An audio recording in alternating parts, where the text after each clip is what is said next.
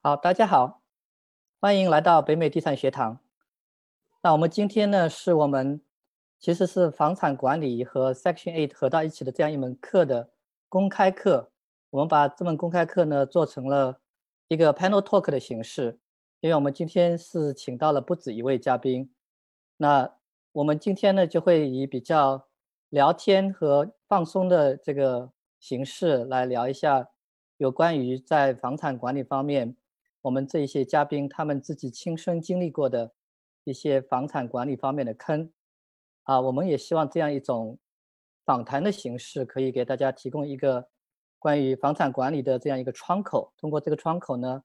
你们能够更加的明白，房产管理呢，并不是有很多人想象的那么的难。那你也可以通过结合自己的情况去思考，到底你以后的这个投资房是自己管比较好呢，还是说交给管理公司来管比较好？那或者是你可以呃想一想，这方面你可能接触的不是很多的话。是不是可以考虑，呃，去学一些这方面的课程，或者是看一些这方面的书？那在开始之前呢，我啊先说一下一个免责声明啊，那个因为影响房地产投资的因因素呢有非常的多，不同的时间、不同的地点，甚至不同的人来操作一个同样的投资的项目，都会出现完全不同的结果，所以我们要。尤其声明的一点就是，我们的分享呢，都只代表嘉宾们的个人观点，包括我自己个人的观点。北美地产学堂呢，不对学员和听众，因为听了我们这些分享所做出的任何的投资决策或者投资结果来负责任。好，那我就呃简单的介绍一下我们的这几位嘉宾。那呃，我一会儿呃说到这位嘉宾之后啊。呃，嘉宾，请说一下嗨吧。第一位嘉宾是张波，张波在吗？在在，哎，大家好。哎，张波你好。那张波呢，其实就是我们这个房产管理和 Section Eight 这这门课程的讲师。呃，大家前段时间呢，也刚刚听过张波关于 Section Eight 的一些分享。他后来又花了很多的时间在群里面解答了非常多的这个群友的问题。张波主要是在 Maryland 州的 Baltimore 做投资。那刚才我提到了他在 Section Eight 上面有比较多的经验。第二位嘉宾呢是 David David，David 你在吗？哎，大家好。哎，David 好。那 David 呢，其实是我们这门课的客座嘉宾。这门课呢，呃，有两位主要的客座嘉宾，就是 David 和我自己，我们会。根据我们自己在呃房产管理上面的一些经验呢，在课程中间给大家去分享一些小的、更多细节性的一些东西，所以啊，我们非常开心能够请到 David 在今天这个分享里面。David 的主要投资是在芝加哥，对吧？我记得 David 和你的和他的合伙人有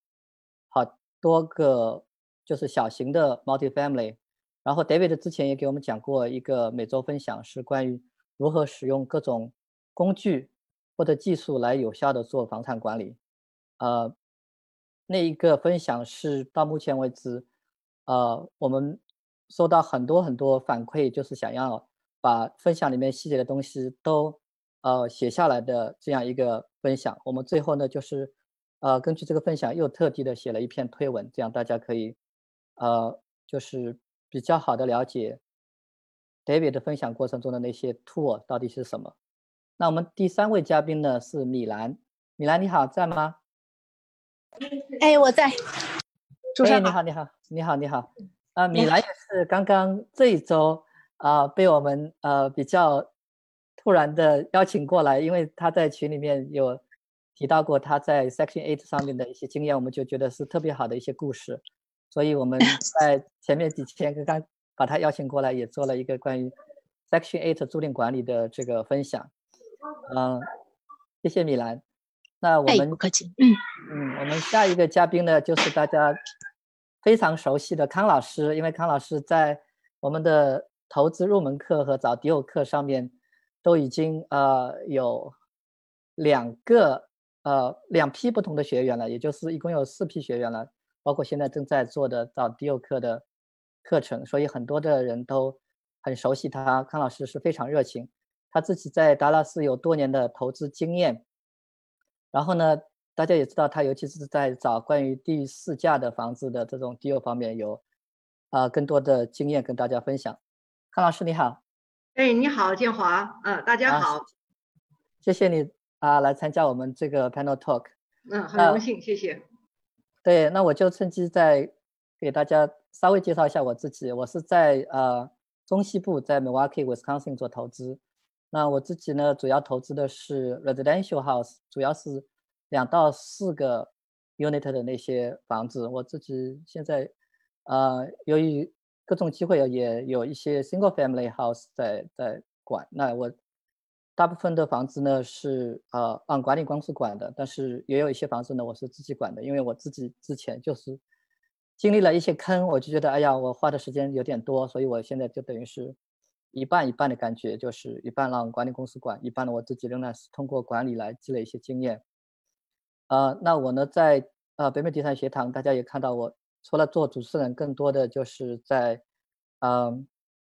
我们开发一些新的课程上面，大家经常能听到我的声音。好，那我们的介绍呢，就先到这里。我们呃后面呢来聊一聊我们这个话题啊，这个话题就是大家很多人听到要自己管理出租房，就觉得非常的头大，然后呢，呃，就觉得好像房产投资非常的 challenge，所以呢，我们就。以这个话题为出发点来聊一聊，就是我们现在这个线上这五五个人吧，包括我自己，有了那么多些年的这个投资经验，我们这个经历过的这些房产管理的坑，那我们先从这个房产管理的一个难点出发吧。我们要不这样，就是每次每个嘉宾聊完了之后，我自己再做一些小的补充，如果有的话，那。第一个 point，我们先来聊聊这个房产管理的难点。那我们让那个张波讲师先开始，好不好？哎，张波。好的。哎，你觉得难点在哪里？我的声音吗？可以，可以。哎，好的，好的。对，第一个问题就是，呃，房地产管理的难点哈，我觉得主要就是两个，一个是修，一个是管理租客。呃，因为修这一块呢，从我个人的背景来讲啊。我是非常的不善于这些东西的，就是当年刚开始做的时候，所以说呢，对房地产的这个这方面的这个维修啊，包括从初始装修的时候呢，我就一开始都是就交给一个 handyman，我觉得我我还是比较容易 trust 别人的哈，然后就交给他来做，呃，那么这个最终就会导致非常多的问题，就是。呃，同样的一种修理方法，哈，就是同样的一个问题，他如果用正确的方法去修呢，修好了以后，可能十年、二十年都不会出问题，哈。但是如果他修的不不好的话呢，就三天两头又会出问题，然后你不仅是花钱，而且是呢，这个租客在里面住的呢也非常的这个不舒服，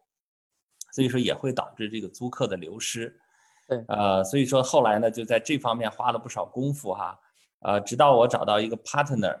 呃，那个是我可以绝对信任的，然后他也跟我讲了非常多的这种所有的各种修理的这个关键的地方，呃，那从那个以后呢，修这块呢就基本上解决了，呃，另外的一个难点呢，我觉得就是在找房客上面，呃，这个也是呢。一开始的话呢，比如说我找 Section A 的时候呢，呃，我原来的帮我买房子的 agent 呢就跟我说，哎呀，说这个 Section A 都一样，呃，反正就是不太爱护房子，反正你就多多花点钱修就行了。不过房租还比较稳定。我说那怎么找房客呢？他说，哎呀，你也不用找了，你就谁能够付的你这个，谁能够把 security deposit 付给你，就租给谁就好了。所以说这就是一开始就是这样子的一个方式。结果呢？就进来几个这个 trouble maker，呃，就搞得非常的头疼，非常难交流。啊，我们把这个非常难交流的租客留到后面再讲好了。嗯，对对对，我就说这是一个难点哈。对。那么怎么解决这个难点呢？那就是说还是要花点时间去学习一下怎么样筛选租客，呃，这个后来我就从这个接电话问问题，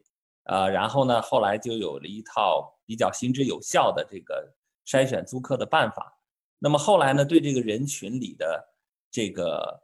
呃这个人呢，这个他们的生活处境，呃，他们的这个背景、性格，慢慢就开始能够摸住一些了。就是这个人打电话过来，我听他说话的语气。呃，从他这个和我交往过程当中，就就是说这个来看房子呀，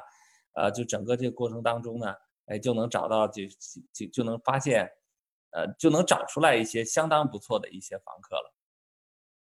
所以说呢，无论你做哪个市场吧，你对房客的那个理解哈，他们的需求，呃，他们的特点哈，啊，怎么样和他们沟通，啊，就是这些这块掌握了以后呢，你就会觉得。这个难点就过了，反正我觉得一个是修，一个是找房客。如果这两点都过了以后呢，后面的事情就会很简单。有的时候房客进来，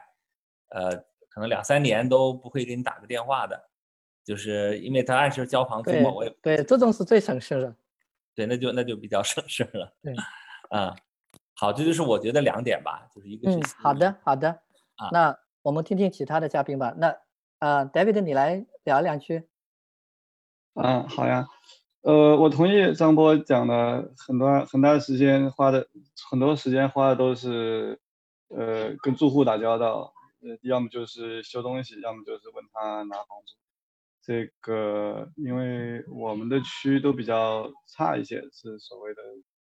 地区的房子，啊，所以，嗯，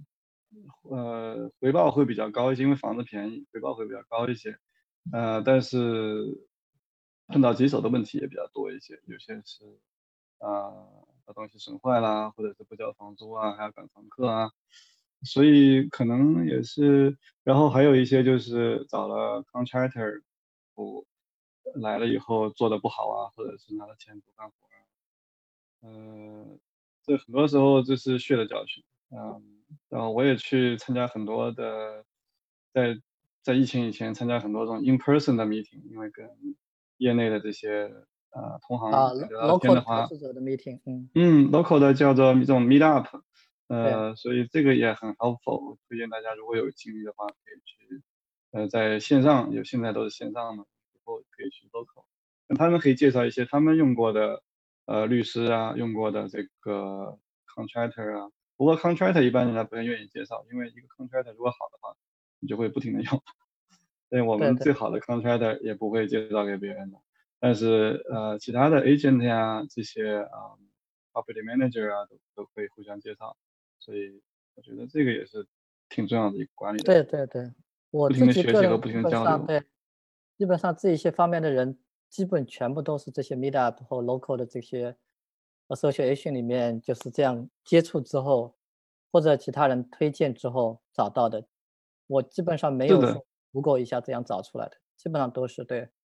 嗯，我们以前找过一些自己找来的，一开始还挺好，做了一个房子还挺好。接下来的话就慢慢拖拖拖，有些人一直做的还是不错，但是价钱就越来越高了。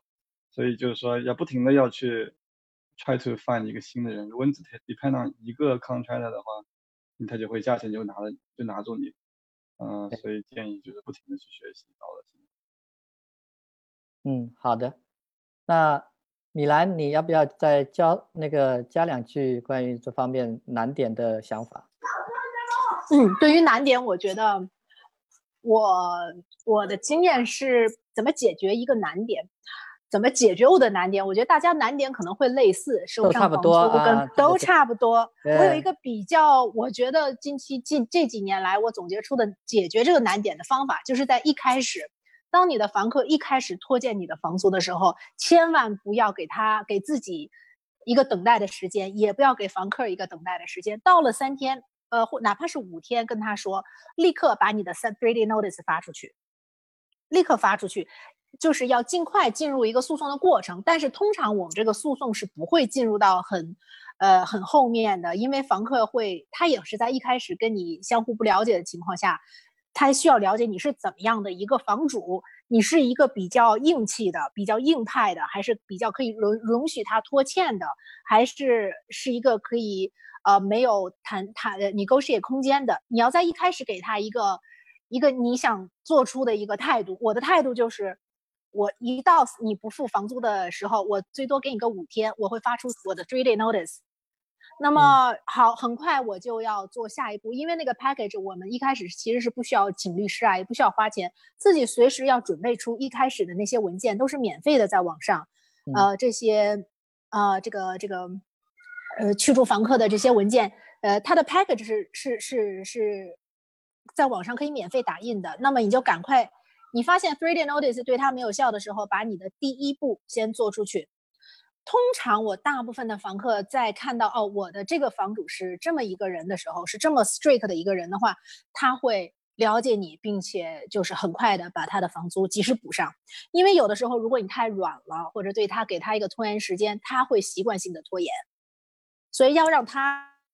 他也一开始就了解你是怎么样的一个房房主，这个我觉得是避免后续拖延的一个很好的方法。嗯，这个说的太对了，我觉得这个可能是。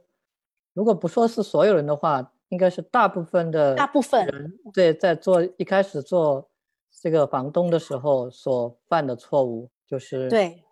啊，反正就是等待啊，就是等待，对对，你等，其实房其实你的房客希望你等，因为他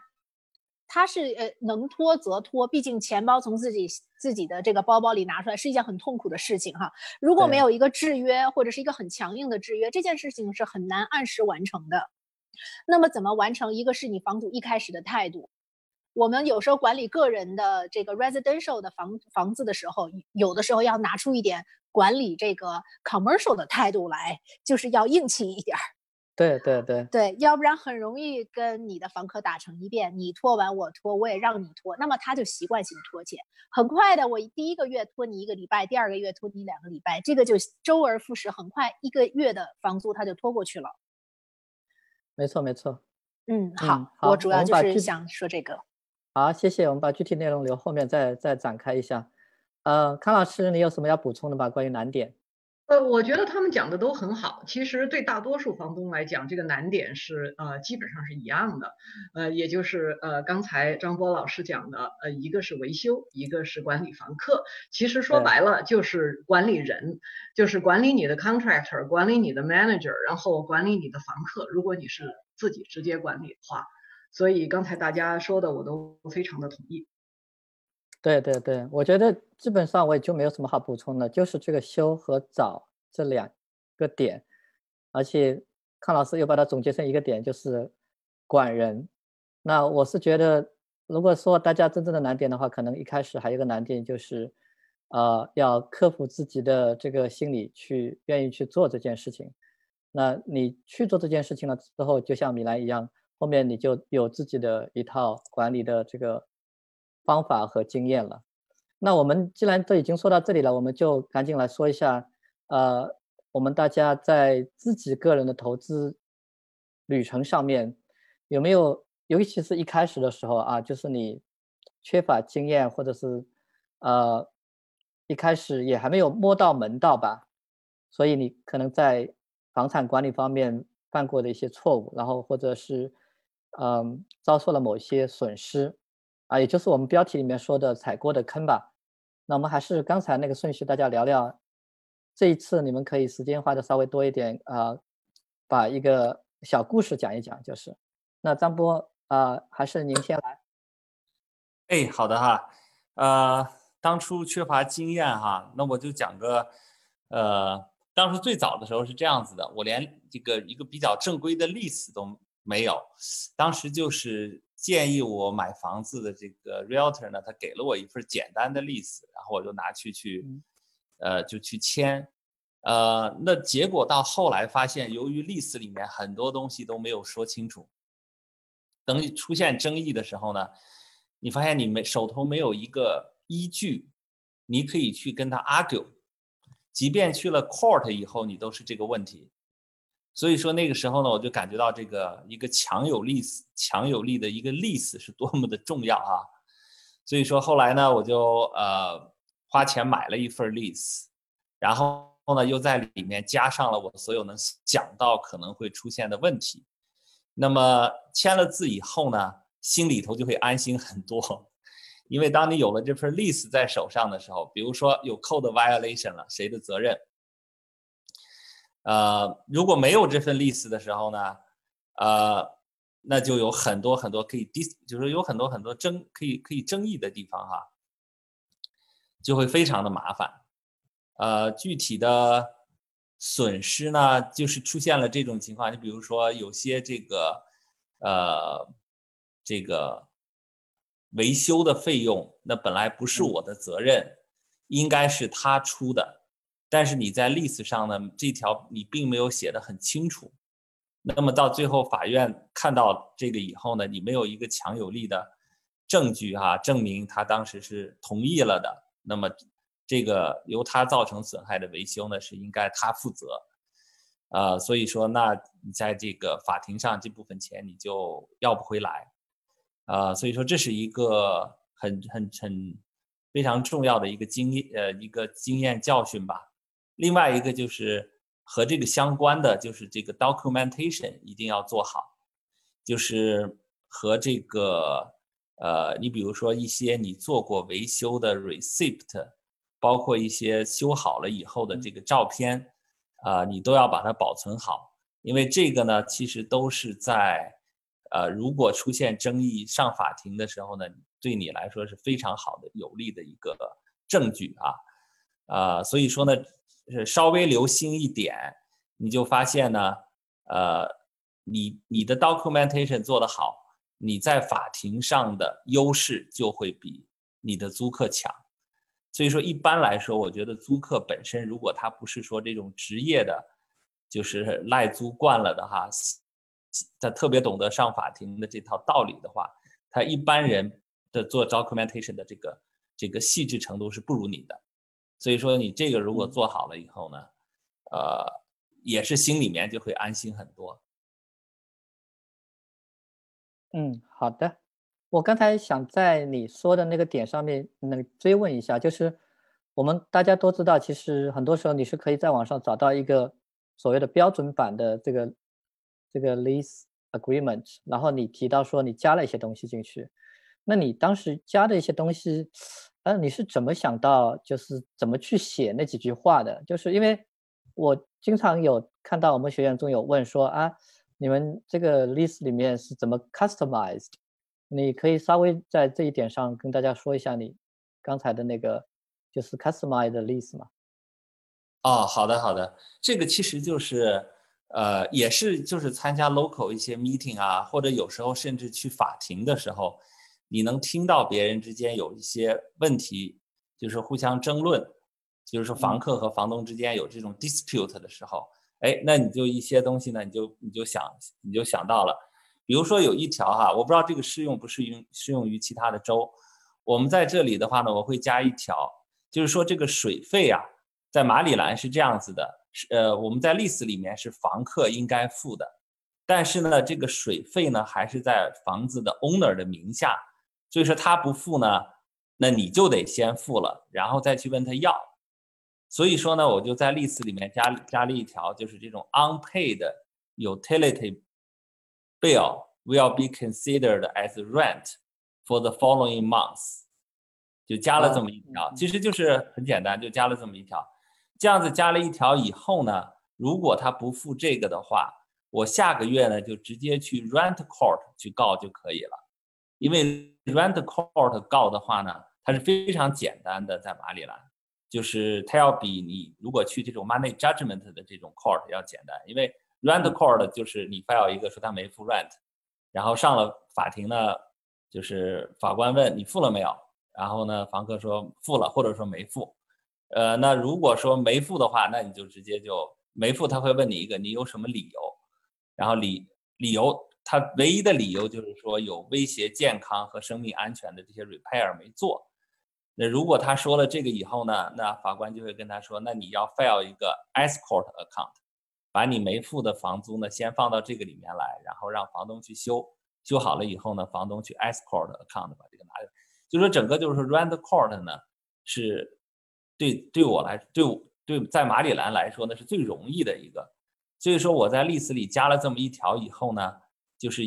这个以后呢追讨这笔钱的话，就会容易很多，就会容易很多。嗯，呃，另外一个就是对，比如另外一个，比如说修理的时候，我什么时候可以进这个房子？就是说，如果是 emergency 的话，那么我这个随时可以让我的 handyman，呃，这提提前一小时通知他就可以进去。如果紧急的话，可以不通知他，直接去敲门进去也可以。呃，如果非紧急的话呢，提前二十四小时通知。然后在 regular 的 business hour 的话，那么随时可以上门，可以进去。啊，那这样子就避免了一些，比如说他找各种理由故意不让你进去，造成你没有办法维修的这么一个情况。嗯，特别好，特别好。嗯，好的。那我们还是按刚才的顺序，David，你来聊一聊你在这个房产管理方面踩过的坑吧。啊，坑太多了，太多了是吧？我知道你肯定要说太多了，因为你跟我交流过很多。呃，可能分享几个吧，到到到时候要是我想起来再再补充好了。嗯嗯，第一个大点我想讲的就是说要 be organized，要把东西要 keep track。呃，最简单的一件事情，每个月到一号或者前面几号，得把所有的房租在银行账号里面看一下。呃，有的时候刚开始做房东的时候就会，如果就会懒了，忘了。然后如果房子一多的话，就说哎，这这人到底付完没付？然后你过了一段时间说哎没付，已经太晚了，他已经拖了。然后到下个月他又拖，所以就在前几天就要把所有的账都做一下，没有的话就及时去催，呃发发短信啊，或者是发信啊，嗯，这个还有一个就是说所有的 contractor 给你做的东西的 receipt 要 keep track。这个也是 bookkeeping 的一部分，嗯，如果你不 keep track，他还发现你不 keep track，就就越花越多，越花越多，你就没有办法呃 control 你的 expenses。所以一个就是进来的钱，一个是出去的钱，都要都要控制好。对啊，这两方面是大家比较容易偷懒的，反正我自己来感就是。尤其是不太喜欢做 bookkeeping 嘛，对对，因为对给你一个 receipt 的时候，你可能那个时候正在忙其他事情，脑子里在其他事情，啊，反正回来之后，比如说孩子闹一闹，然后后来这个事情你也就放在一边了，包括收房租也是一样，对。对 receipt 都要，我们都希望最好是能够 digitize 放在一个 folder 里边，这样的话你 go back 去看就不会丢了，就直接就拿了一个 receipt 就直接 scan 一下，就是拿手机就可以 scan 一下到。呃，然后把它放到你的银行里面就好了，就 Google Drive 啊，什么 Dropbox 放里边，然后你就可以，因为到时候你不一定你在 scan 的时候不一定看每一个 item，但是你过一段时间你要去看一下花的东西是不是应该花的，买的油漆啊，买的这个那个是不是有太多，这个要对，因为 receipt 而且特别容易丢嘛，如果你第一时间不处理，后面可能你也找不到到哪去了。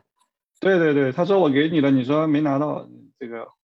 都不好，或者让他那边也 scan 一下，给你 email 一下，这样的话也不会丢。还有一个就是 eviction，嗯，因为我我可能做的 eviction，呃，应该比大部分人要多一些。有两个原因，一个是芝加哥是兰州嘛，嗯，所以它比较保护住户，嗯，所以可能就是说这个 eviction 这个会比较长，拖的比较长。呃，typical 一个。你从开始 eviction 到最后的话，可能要四五个月到六个月，你看这样是不是冬天 evict。所以就是说，呃，那为什么很多时候就会说是不是 tenant screening 要做好？这个 tenant screening 呢，也是一个 balance 吧。因为为什么这么说？因为如果要求在我们的区找到七百 FICO 的人，你的房子几年都租不掉，因为那个整个区域都没有一个七百 FICO。就算有的话，他也不愿意住在你这个旁，他愿意住在一个呃特别好的一个旁边。啊，所以我们就是说，我们会 lower 一些 ten screening 的 standard，啊，但是呢，就是说我们 balance，就是说 vacancy 会短一些，可能一两个月就租掉了，versus 你要是 standard 特别高的话，你永远 租不掉。嗯，呃，我们做的 eviction，嗯，真正走到最后一步的时候，还是。比较少的，很多时候给的 notice，他们肯定是不会走的。然后呢，一般来说，我们第一步做的是先去催嘛，催不到的话，发现这个已经估计他已经拖了，他以后再也交不回来了。那我们会做的第一件事情是叫做 cash for keys，这是这个东西再说一遍是比较保护 tenant 的时候可能比较实用。如果是一些红州的话，你就不需要提。啊，在一些兰州的话，你可以做一些 cash for keys，因为 cash for keys，你给他一些房，你给他一些钱，听上去很不 reasonable，来，为什么他欠了我的钱，我还得给他钱？其实作为一个 business person 的话，就是 better for your business。对你算一笔算就算过来了，对。对对对，比如说一个月房租八百块钱，然后他要是拖个三个月的话，就是两千四。我去法院告他的话，也得要一千多块钱，还不一定告得赢。然后。法院告他还得拖三个月，所以一千块钱加上两千四，三千三四千块钱就去了。那我给他个五百块钱、七百块钱，他可能就两个礼拜之内就搬走。所以我们很多时候会 try to do cash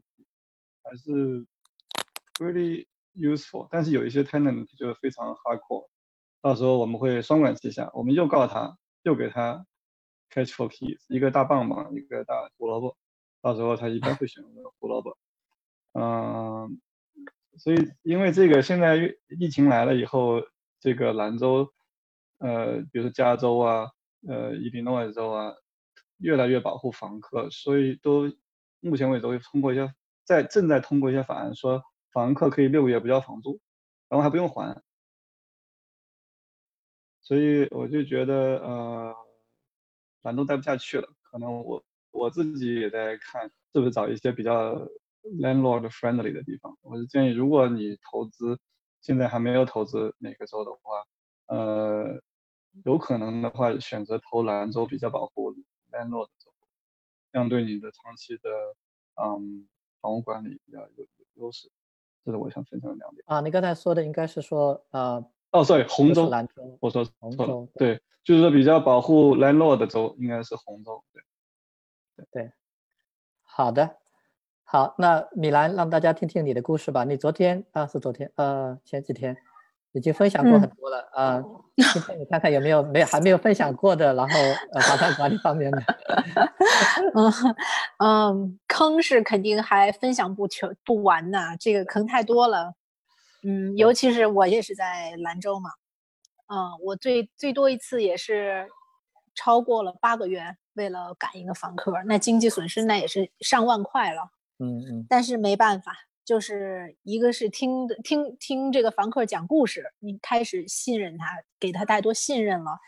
呃，他讲的每一个故事都信。当然，你信他的目的是为了希望这都是真的，然后他最终把钱给你，所以就没有及时的去做去这个驱逐房客的处理，这个这个这个动作就一直没跟上来。这也是在做房屋管理的初期的时候，就是太过相信故事。啊，无论它是真的假的，现在我学到的就是，我不听故事，我只去看契约和条款。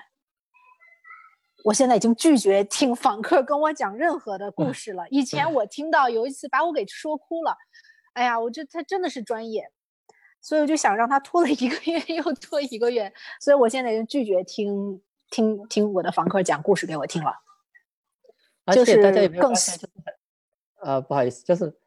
呃，这一点我就是太有感触了。插一下话，就是好像很多的房客都是很愿意讲故事，而且我也我们也不知道故事是真的还是假的，就是会把自己说的好像非常的 miserable，然后，呃，对，你要是听完故事的话，你一般情况下都会心软了，就这种。对。对我这手里拿着 three day notice，我就是不不舍得给他发出去。我总是要，哦，他说下礼拜，而且他通常不会说我下个月，下个月，他总是说明天、后天、下个礼拜，让你觉得这个时间很短。对，这个一个三个，一个三天，一个五天，再一个三天，一个五天，加起来一个月过去了。那你真正跟他再打起官司来，他中间再带些经验的话，拖你个半年八个月，不是什么难事儿啊。所以，作为房东，我现在就觉得心要心要坚定一些，要不是说狠心啊，就是，呃，给你的所有的这个权利，本来在这个作为房东的话，在兰州你的权利就不多，你的 power 也不大，你并不是被受保护的，那么就尽可能用我给予我们的、赋予我们的这些权利，去尽快的在第一时间去执行。这是最重要的，嗯，也是我们唯一能做的，要不然坑会不断的踩各种各样的坑。嗯，所以你其实是把你的一些坑总结了一下，就很多坑都是因为你心软，听房客的心太软，心太软，本来就没有什么有利于我们的条款，我们还在这个基础上给自己多加了很多这个感情层面的，相当于我们站到房客的那个那个边儿去去劝诫自己了。这个就不对，所以一定要站稳自己的立场，站稳自己的角度，拿到自己所有的工具去做该做的事情，在第一时间。嗯，没错没错。嗯，好的。那呃，康老师，我知道你可能在你的课上有分享过一些，你看看，如果就针对这个你的一些呃错误，或者是你原来没有经验遭受的损失，你有没有什么啊个案可以跟大家再分享一下的？嗯，好的。我刚才听了几位呃在兰州的这个投资人讲到的这么多坑啊，我觉得我自己真的很幸运啊，我就嗯很幸运的没有踩过那么多的坑。其实德州现在也不是真正的红州，尤其是这几个大城市，其实全是深蓝。但是对我们来讲呢？就是做 eviction 还是嗯比较容易的一件事情，而且花的时间都呃比较短，个把月事情就呃解决了。那么我以前呢，就是呃在这方面倒没有遇到什么 challenge，但我想给新手提的一点呢，就是我刚开始的时候就总是呃特别的急切，总是想把这个房子今天就给它租出去，所以有时候呢有点嗯不切实际的想法。就是你要看一下你这个市场它的 days on market 到底是多少天，有一个 realistic 的 expectation，所以不用说每天都在想我是不是要降价呀，我是不是每次接到一个电话就要去做 showing，那个很浪费时间的，因为你去 showing，实际上我们都知道 statistically 很多人是嗯不会出现的。所以最好呢，就是把它们集中在一起，这样效率比较高一些。就是刚开始的时候，好多新手都对这个效率没有什么概念，呃，总是浪费了很多时间，做了很多没有用的事情。所以这个也是不断的摸索、不断学习的。我当时真的是浪费了很多很多的时间。嗯，好的，那我这里也分享一小条，就是呃，我整体的感觉。或者是想要分享的，也是跟米来讲的一样，就是，呃，跟租客一开始就是针对我自己自己管的那种啊房子啊，就是想好像建立一些关系跟租客，然后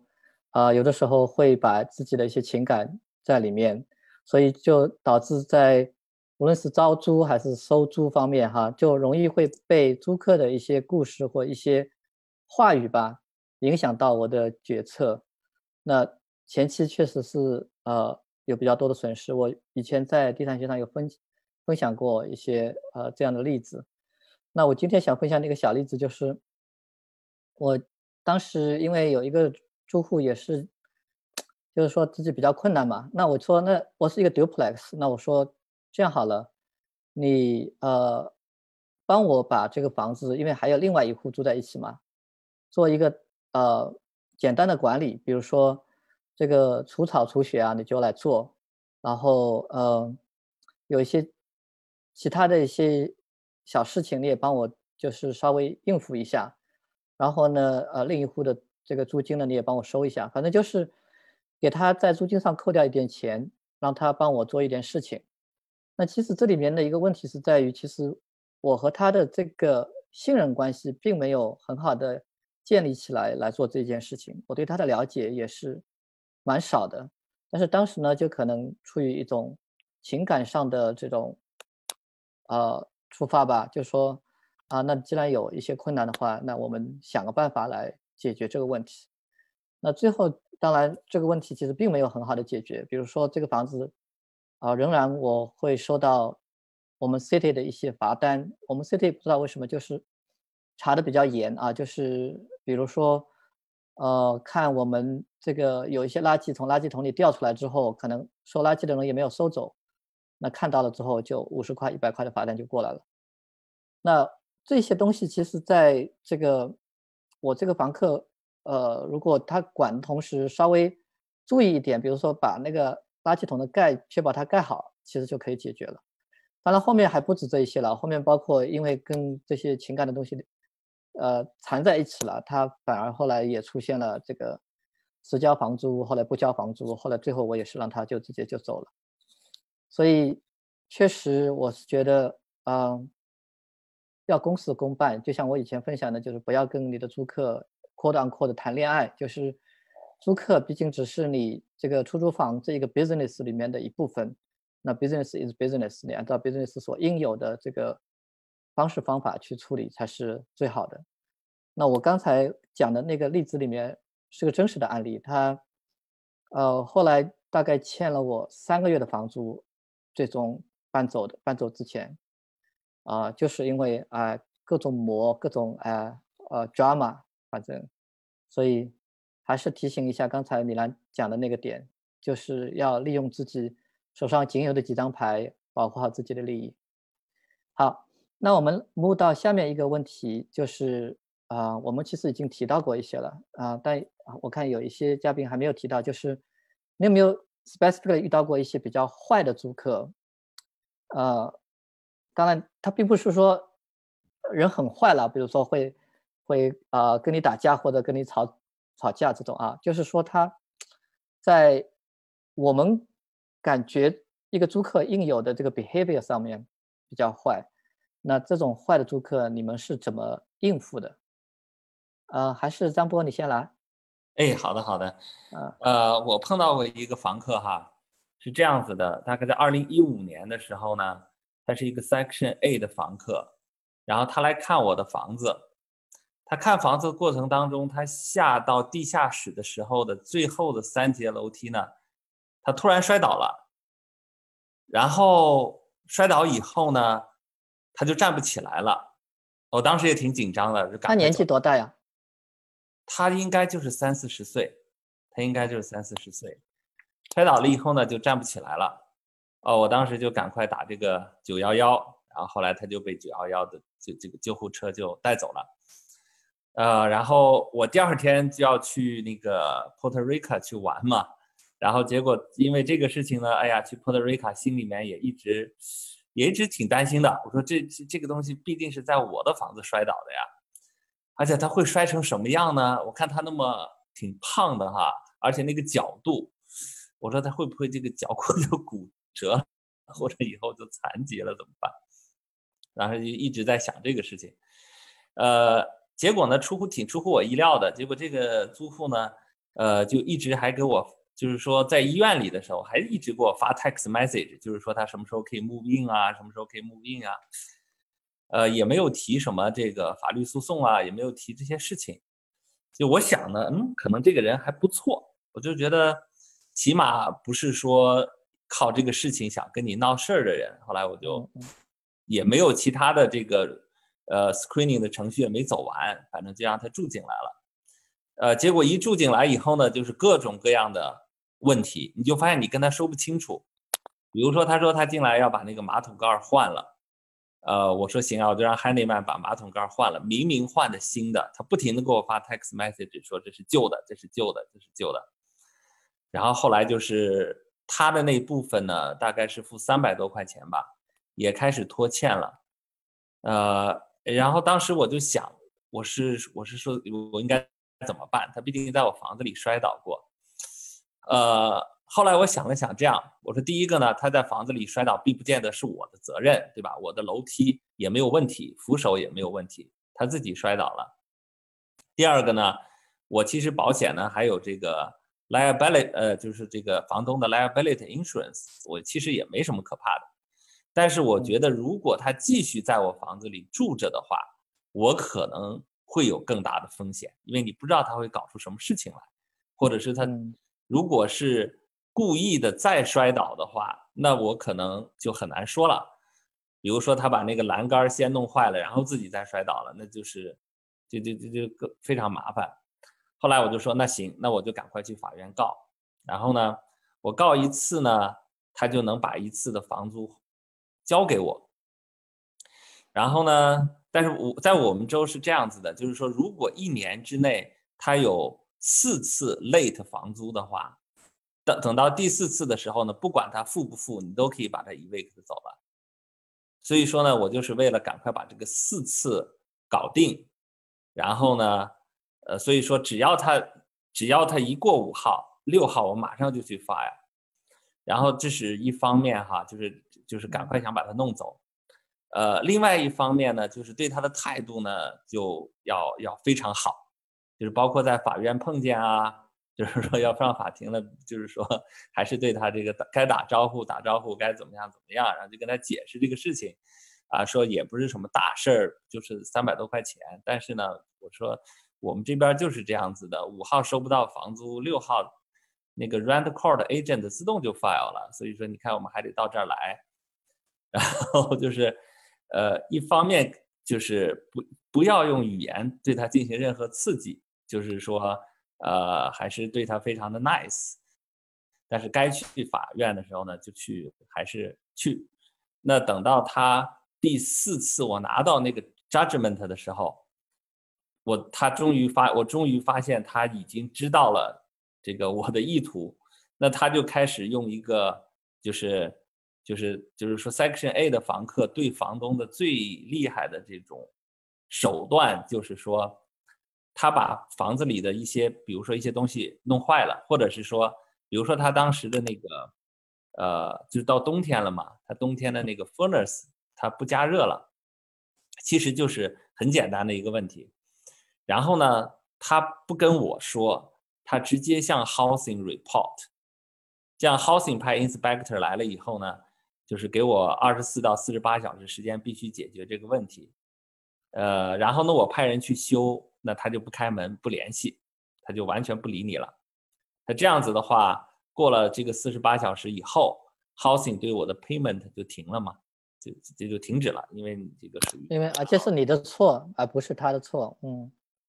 在停的停的这个呃，对，就是 housing 上面是这是我的错嘛，因为二十四十八小时以后，因为还没有修好。呃，但是就是说，因为在这个事情发生以前，我已经拿到了第四次的这个他不付 late 这个房租的这个 judgment，那就直接就在接下来的三个星期之内就把他 evict 走了。就是说，呃，幸亏还是这个拿到的比较早嘛。如果要拿到的比较晚的话呢，那可能损失就会更大一点，因为这段时间 housing 的这个 payment 都没有了，呃。所以说这个我就是从这个得到一个结论吧，就是说呢，呃，就是说可以，你可以对他 nice，但是 你可以对他说话很 nice，但是你该干什么还干该干还是干，不影响。因为我到 court 也发现很多的那个，尤其是这种比较职业的这种 rent court agent，呃，碰到对方的房客的时候都是这个。很热情的，就是说没有像是打打官司的那种表情，呃，该怎么样怎么样，但是就是这么一个 dispute 嘛，那咱们就到法院把这个事情说清楚就好了，没有那么多 emotion 在里面，哎，反而还就是说跟他这个保持一个起码的，就是保持一个尊重和这个说话很 nice 的态度，呃，就就是说我发现这两个事情是可以同时做到的，呃，其实也并不矛盾。啊，所以说这个这就是我碰到的一个比较坏的房客的例子吧。嗯，好好好，啊，那 David 你来分享一个例子。嗯，好的，呃，对，很多时候跟房客打交道也是很需要呃智慧的，手智慧对，需要一些手段吧。呃，我也分享一些我我我做的我。做的不一定做到最好，但是，嗯，第一就是像张波说，要要有礼貌，嗯，同时有礼貌的时候你也要 firm，就是说，你你我我我跟我对我所有的呃 tenant 都是用 last name 来称呼他们，Mr. Brown 或者 Mrs. Greenwood，嗯，不要用 first name 来称呼他们，我觉得如果你用 first name 称呼他们的话，他会觉得你是他的 friend，他就会比较随便一点，嗯。但是你要是用 last name 来称呼他们，他们就会觉得哦。然后我一般都会我会写，呃，我的我就说哦，this is the land，this is David landlord。我每次都会说 David 的 landlord，他就知道 OK，我们是有区别。嗯，呃，但是你要 talk like a business person，你就说 think about it，I'm running a business，right？你交不出房租，我也交不出 mortgage，呃，这个到时候我交不出 mortgage，房子就会被拖走。很多时候就是说他在那里哭穷，你也可以哭穷，哎，你会说 OK，疫情来了，呃，交不出房租，那我也没有办法找人来修，我也没有我我也交了，我交不出房租，我找不到人，我我这个现在没法帮你来修，或者怎么样，就是说。嗯，可能不能不能说没法帮你来修，就是说你得交房租了，就就是说你得要哭穷。有的时候疫情，有的时候前前几个礼拜的时候，根本就没有人愿意出来修东西，找不到找不到 contractor，contractor 全躲起来了。最近还最近还稍微好一点，所以前几个礼拜我就说，哦，真的抱歉，我我我这个 contract 都不在。第一，我也不想让他们也不想得病；第二，就算他们有得病的话，我也不想让他传染到你。他们一听说，哦，that makes sense，那我说，那你不可以，可不可以就是说，呃，自己稍微想点办法？就比如说，有举个例子，就是说，有人说，哦，我的 kitchen sink 下面漏了，其实很小的一件事情，但是如果，呃，我找不到人的话，怎么办呢？我就说，那你要不拿个盆儿给你接一下，等到我下个礼拜我找到一个人，我再帮你去修。呃，反正跟他们讲一下，就组织阶段二次确认。我有的时候也给他们复述一些我的 situation，诉诉，那他们说哦，你也不容易，所以他们也会比较谅解。嗯，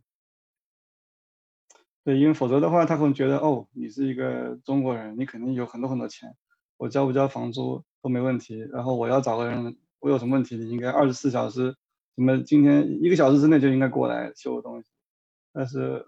我也就一个人嘛，我这些 con contract 也不是 directly work for me，我就说哦。他们有他们的 schedule，所以我能帮你去 call 他们。嗯，可能讲清楚，跟他们讲清楚的话，而平时的话跟他们沟通，嗯，有些住户的话是比较容易沟通的，他们也比较难。有些男的住户的话，一般难沟通的住户有两种哈，一种就是他很挑剔，但是他房租交的特别特别好，因为他对家里也很爱护。这种住户呢，我会比较迁就一些。我会迁就一些，因为他们交房交的好，房子也打理的比较干净的话，我会比较迁就，会主动去比较比较尽快的去帮他们修一些东西。还有一些住户是很挑剔，但是他不交房租，或者交的总是拖欠的话，这种房租这种房客的话，就不要这么迁就他们，可能要跟他们再 tough 一些。嗯，但是也要掌握好尺度，毕竟这个如果房子不修的话，长期不修的话。受苦的是房东，嗯，对，这个尺度也比较难控制，我不知道。对，还是比较，我也觉得是比较难的，因为有的时候他们会拿你不修这个理由来拒交房租，然后显得他们不交房租是很 reasonable 的。嗯，对我让张波分享的那个人，我们去告了他，然后。他把暖气关了，我们也碰到过类似的情况。呃，有些人是把暖气关了，或者是有些人把那个 smoke detectors 藏起来了，然后给那个政府打打电话，说：“哎，我的 smoke detector 坏了。”然后政府来说：“哦，你没有 smoke detector，是 landlord 的 responsibility。”然后要给 landlord 罚钱啊让他出出罚单啊这些。所以就说跟租户的关系，嗯，比较微妙，相对来说要。要搞好，总的来说还是要搞好。我不知道洪州是怎么样，在兰州的话，住户能搞死你的方法是无穷多、无穷无尽的。呃，他只要把水龙头开着不关就好了。这个，因为我们是 apartment building，所以所以是那个大楼出，所以如果做多单元的话，他把水龙头开个一个礼拜，那你就一千块钱去了。所以就是说，跟住户关系要。保持 business like 要 tough，但是不能够呃把他们给惹毛了，搞得嗯，对，所以你的建议也就是说，按 business running business 这个方式跟他们相处，而且一开始就跟他们把这样的一种定位啊表达清楚，对吧？我不是跟你来交朋友的，我们就是这个 landlord 和 tenant 这样关系。对对对对对，就不能够 too friendly，但是也不能，至少在我们都不能搞得 too tough。如果 too tough 的话，就像他会搞到政府那边去啊，或者搞你搞你一下，你自己都搞不清楚怎么死。嗯，好，那我们呃，下面听听康老师的呃这个坏租，不知道有没有坏租客的这样的例子？呃，肯定是有的，只是一个那个百分比的问题。嗯，所以呢，我觉得很多时候，嗯。呃，刚才听了这个兰州的几位呃有经验的房东讲他们这个血泪史，我就觉得呃我确实没有经历这么多的，但是多多少少还是遇到的。我给大家讲一个这个呃故事。就从这个事情之后啊，我就更深深刻的体会到，很多事情是防患于未然的，一定要防患于未然。就一旦这个事情发生了，发生了纠纷以后，你就只能 minimize the loss and move on。就到那个时候，已经没有办法去完全挽回这件事情了。所以一定要从买房子开始，选区、选房子、选房客，然后怎么管理，严格的来教育他们、管理他们。一开始就像 training 小孩一样的把他们 train 好，一旦是出了问题呢，就很难办了。我的这个房客呢，这个正好还是一个白玉房，就很多人都说这个白玉房的房客就呃好对付，其实有时候真不是这样的。这个受过教育、特别聪明的这种坏房客呀，他智商比你高，还真能玩死你，你玩不过他的。就是我这个房子，这个租客他就是嗯高收入，呃，然后信用也非常的好，嗯，他搬进来的时候就呃见到人都是很有礼貌，呃，穿戴很整齐，这样子非常好的这种印象。结果呢，都已经要签约了，他突然就说。哎，我的这个炉子，我想把它换成气炉，但是到这个时候已经晚了。一般这是我鉴定一个人的一个标准，多事儿的人，我是不想呃给他们住的，因为这种人很难缠，很难打交道。但是那个时候都什么都已经做了，这很很难再反悔了，呃，所以就还是让他呃住进来了。虽然我说 no，他还是住进来了，但是住进来以后他就非常的挑剔。对这个说这个灯也不大不好啊，不是说不工作，反正就是对每一件小事情都达不到他的标准，然后到最后他就干脆就呃不交房租了，呃最后就是走 eviction 的嗯程序把他给弄走了，嗯当然好在我们这个 eviction 不是特别的复杂，也就是呃不到一个月的时间，他知道嗯要上法庭了，他也就没有出现，也就搬走。所以我就想给大家讲这么一个故事，不是所有的白玉房就一定省心的。嗯，好，我也是坏租客或者是这种呃管理方面的呃问题比较多，呃，尽管我有一些是管理公司管，我觉得呃仔细想想有一些也是我自己的问题。嗯，我尤其遇到可能是。我觉得不够幸运还是怎么样？就是基层过来的这种租客有好几个都是给我惹很多麻烦的。呃，我最近的这一个，其实我本来想是分享一下我的这个呃桌面的，不过我那个还没有准备好，呃，我就不切换过去了。我前天今天是星期六，星期四的时候刚刚收到我管理公司的一封 email。那我有一个 triplex 里面的一户人呢，就是最近一直联系不上，因为他上个月房租没有交，呃，然后联系不上，呃，去去了几次，反正都没有见到人。然后隔壁的邻居居然还说他他们看到他应该是还住在里面的，所以就又拖了几天。然后呃，星期四的时候他们觉得不行了，已经拖的，就等于是你看，没事没事。星期四的话，等于是已经拖到快这个月的下旬了呀，所以还没有任何的动静。他们就呃，我们管理公司它每一把锁都是有一个 mask key 嘛，所以他们就拿了 mask mask key 进去一看，你们能够想象到的就是这个房子里面就是堆满垃圾的形象，就是现在我看到的这个我的一个 unit 的情况，就是。我们常规讲的这 trash the house，就基本上你连落脚的地方都没有，全部都是垃圾。你能想象出来的那种情况，就全部都是垃圾。那呃，这个坏租客呢，我其实没有办法分享我怎么应对，因为他刚刚这两天走的。但我想跟大家分享的是，为什么我觉得问题也在我这边？呃，主要是因为这个房客呢，我知道他其实不是特别好的房客，从一开始就知道了的。为什么呢？因为当时这个房子我买下来之后，呃，这个房客已经在那里了的。然后呢，这个房客我去进去看的时候，就是，呃，我的 agent 其实当时就跟我讲说，这个房子我进去的时候，当那个时候我还有另外一个 agent 跟我一起做事情的，他就跟我说，这个房子里面应该是有人在吸大麻。啊，我当时呢感觉反正房子里面看上去也比较干净，觉得也没啥。然后呢，再过了一段时间，这个房子后面其实有一个小木屋。就是一般大家看到就是用来放一些，比如说那个除草器啊，或者是一些平时不太用的一些小物件的一个小木屋，里面什么东西都没有。然后进去之后就是非常 strong 的一个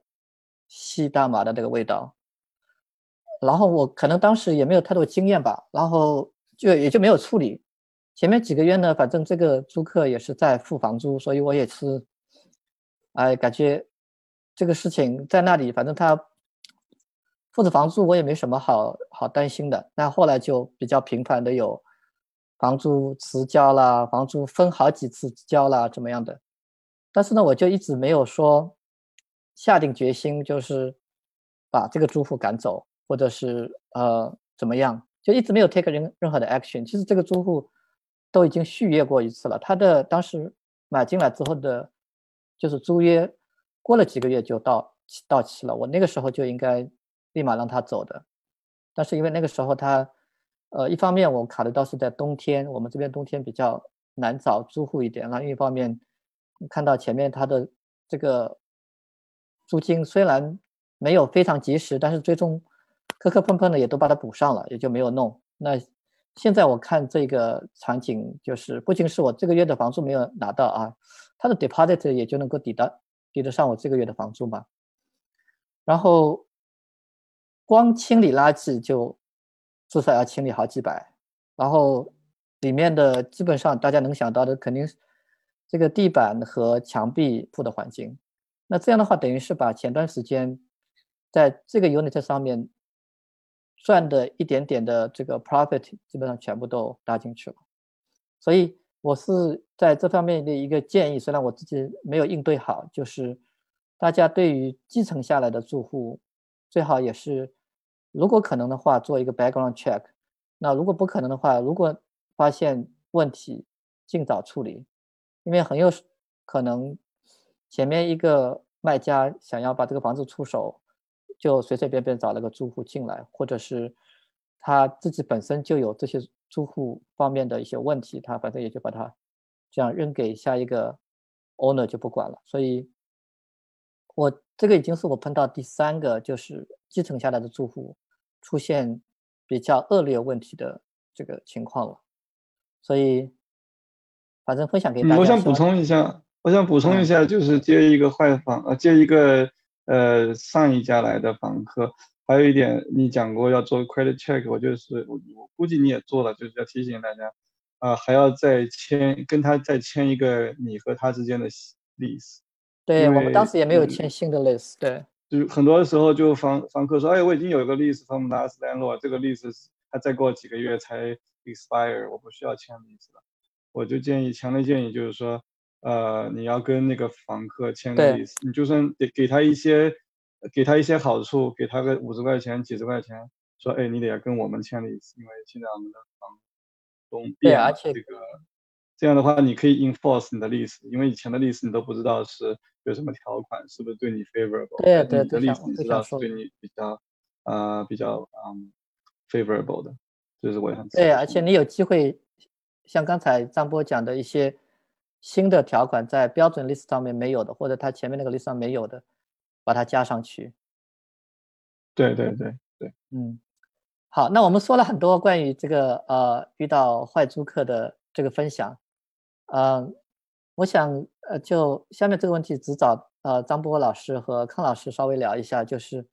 呃，因为你们有比较系统的去想过这个问题，就是那我们怎么样找一个比较靠谱的租户？怎么样能够把问题防范于未然？能够在一开始的时候，能够定位到一个比较好的租户，这样后面的烦恼少一点。呃，这个问题我让康老师先回答吧，因为我知道，呃，你的课程里面应该也会有提到过关于找靠谱租户的一些一些 criteria 吧，你跟大家稍微分享一下。好的，就是在入门课我们简单的讲了一下啊，那只是一个大概的一个介绍，所以大家还是要去听一听呃张波老师的这个课程里面更详细的一步一步的。嗯，我呢只是大概的讲一下几个重要的这个事项，那具体怎么去执行呢？大家还是要去听张波老师的课程，就是。嗯，第一，选房客的时候啊，一定要选跟这个房子适合的这个房客，一定不要只是去追求这个高大上，就是收入特别高，那个呃信用最好。那如果你这个房子是白玉房，那么肯定就是呃是这样。如果是一个 B 区的房子、C 区的房子，一定要选匹配的房客，这样他们才能住得长。否则的话呢，他们即使在这儿凑合一下，也不会住得长的。第二点呢，就是一定要进行背景调查及信用调查。就像我刚才讲到的，这个调查呢，就是说他要能够达到这个标准，嗯，是最好的 match，而不是说最高大上的一个呃房客。嗯，这个调查，呃，不管对方的 realtor 有没有给你，就一定要自己重新去做一遍，呃，才能够算数。那么再下来一步就是，当嗯小地主刚开始的时候是亲自去做这件事情，亲自去售房的时候，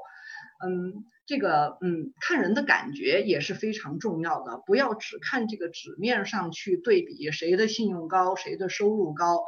嗯，这个人老实不老实是非常非常重要的。像那种讲价的，嗯事儿多的，呃态度不好，没有礼貌。呃，一脸苦大仇深的，看着谁都是阶级敌人的那种人，就坚决不要了。嗯，我就是只讲这几点，因为张波老师有很系统的方法，我们现在再来听他讲一讲吧。对我们可能也没有时间听他非常系统的讲。那个张波老师，你也是挑几点你觉得重要的跟大家 highlight 一下吧。哎，好的好的。呃，我觉得就是这样子哈，因为呃。我一开始是管理我自己的房子嘛，那后来周围也有一些朋友就说呢，哎，张波，我正好也有个房子，那你来帮我管一下吧，你来帮我找一下这个房客吧，我付你钱。然后呢，哎，我这时候突然想呢，如果我帮你找的话，第一个呢，我不敢保证找到的房客一定会没有问题，因为这个谁都不敢保证的哈。对。但是如果你还要收人家钱的话呢，你这个东西你你怎么办呢？后来我就跟他这么讲，我说是这样子的哈，我第一个我不能帮你找到，我不不能保证帮你找到的房客一定没有问题，但是呢，我会有如下的这些步骤，这些每一步呢，我都会帮你做到。那那么我相信这个步骤都做到了以后，你挑下来的房客呢，应该是这个好的概率是非常大的。我我就就是说我就是说作为一个。我如果帮你做这件事情，我只能从程序上保证这个东西没有问题，结果上我是没有办法保证的。那么从这个程序上来讲呢，那我就把一步步列出来哈。我第一步做什么？第二步做什么？呃，比如说第一步我帮你登广告，那么如果是 Section A 的话呢，我用 Go Section A 的这个 Professional 的这个 account 帮你登了，登了以后呢，房客打电话进来。打电话进来呢，我不能保证说每个电话我马上就可以接，但是我说呢，二十四小时之内呢，我会给他打过去。打过去以后呢，我这儿有个 questionnaire，我会帮你把这个 questionnaire 呢都问一遍，收集好信息。然后呢，我会把这个给你，你看一下哪些你觉得可以，然后我们就去联系售房。那么售房了以后呢，他再交这个所有需要的材料，比如说他的。他要交申请，他要交他的 pay stub，他要交这个他的呃这个这个这个 utility 的 bill 这些账单，哎，这些东西都收回来以后，然后呢，我再交给就是我这个朋友，你再看，然后我们从中再再看把这个房子租给谁，然后呢，最后一步呢，我说如果这些都没有问题了，我在最后一步再做一个 home visit，这个提提前就跟 tenant 都说好了，我说我去你家看一下，啊，如果呢是 reasonable clean 没有什么问题的话，我们就可以 sign 就可以 sign lease 了。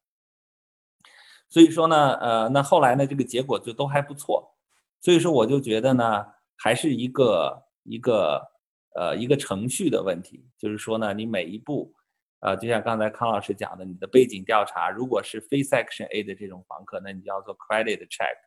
他的这个 employment 的这个这个这个 check，呃，这个还有这个 criminal background check，就是说你按照每一步都做下来，那么。呃，当然还有一些就是像一些那个康老师讲的一些印象分哈，一些这个守时不守时啊，一些等等这些印象分加起来，我觉得就是说，呃，等一个程序做完以后，你真正对这个房客的个性和他的这个背景就已经很比较清晰的了解了以后，这个时候选出来的房客就一般没什么问题了，就是 you know that person，就整个的这个流程走下来。所以我觉得有一个流程，一步一步的走下来，要耐心的把它走下来，都走全了，那么到最后挑到了房客呢，应该是没有问题的。嗯，好的。你说完之后，我特别想到时候看到你的那个 list 和你的呃这个 procedure，你这个应该是会在你课程中跟大家分享吧？我想。呃，会的，会的。嗯，好的。好，那我们那个切换到。David 和那个米兰，我知道你们都有呃很多 section 这个经验，嗯，要不呃这次米兰你先来说一下，就是关于我们说找租客啊，或者是管租客，那么在 section eight 的租租户方面，呃，你觉得有哪些需要注意的？无论是招租还是说后期管理，有什么特别相对于其他住户来讲特别要注意的？嗯，首先来讲，Section A 租户，它是一个固定的人群，就是低收入，甚至无收入这么一个人群。大家这个心理心理的心理要做好这个准备，你不会面临一个看起来很 proper 的一个人个人或者家庭。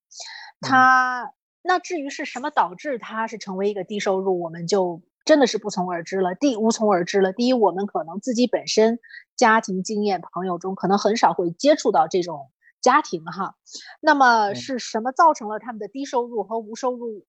我认为也不一定就相当于是，呃，是坏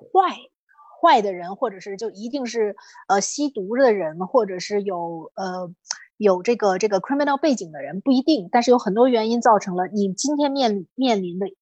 呃，很大一部分可能就是呃素质没有那么高，可能甚至学历就是。非常低的这么一些人群，甚至家庭，而且通常孩子众多，通常就是孩子众多。对，这个这一点很奇怪，真的是，好像看到的，对，来申请 Section Eight 的，都是他为什么哈？我现在总结出来，感觉因为他孩子越多，他申请到 Section A 的机会越大，而且他有 priority。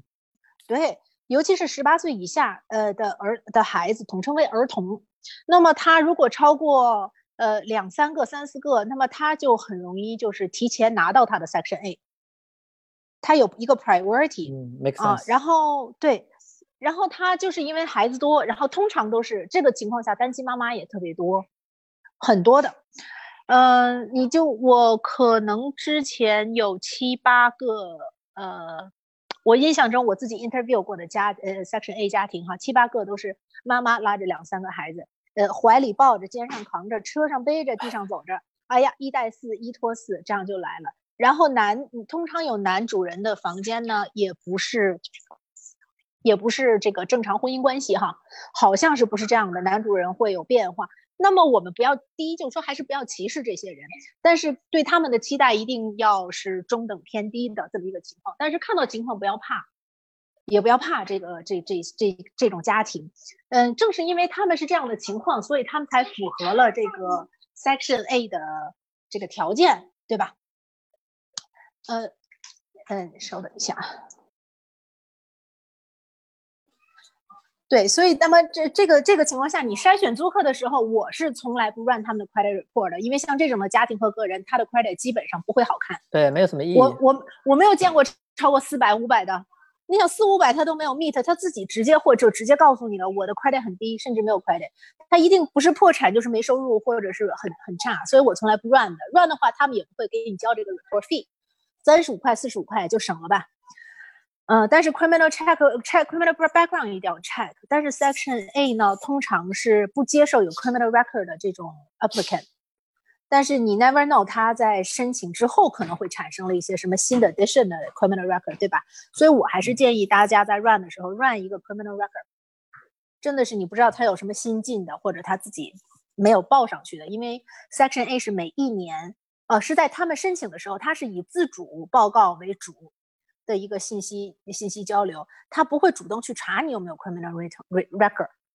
民不举官不究也是有这点意思。只有在他申请的时候，他 run 你一遍之后，你申请之后，你这个申请成为 section A 之后，他很难去主动去 run 你的 record。但是我不是很清楚会不会有呃有关这个。的部门去 update 这个 housing authority，说这个人现在新进了有 criminal record，这个我确实不清楚，好像也没有。我在去过几次我们 LA 当地的讲座，嗯，好像也没有人提过这个问题哈。所以我是建议大家，呃，在租这些房客或筛选的时候，你 run 一个 criminal record。啊，然后再一个就是你在筛选的过程中，嗯，我是比较偏向租单亲妈妈，个人啦。因为我觉得他们摆了一个很好的理由在我前，在我面前嘛，像那种夫妻俱全的，看起来很正常的。你带两个孩子，我实在不知道你是什么原因让你 这么低收入，你是就是不去上班呢，还是就是为了这个？我是，所以我有一个 preference，我喜欢呃一个单亲妈妈，而且带着几个孩子的这种情况我去租。通常事实也是证明，呃，这种情况确实是他们很少。很少给我制造 additional 的麻烦，确实是很少。除了他没有任何修理能力之外，就是他马桶坏了哪里坏了，他都会问你，告诉你，然后让你帮他去修理之外，呃，每年的 inspection，他如果有修理地方，他会请你帮他修理以外，确实我很少有碰到过给我找额外麻烦的情况。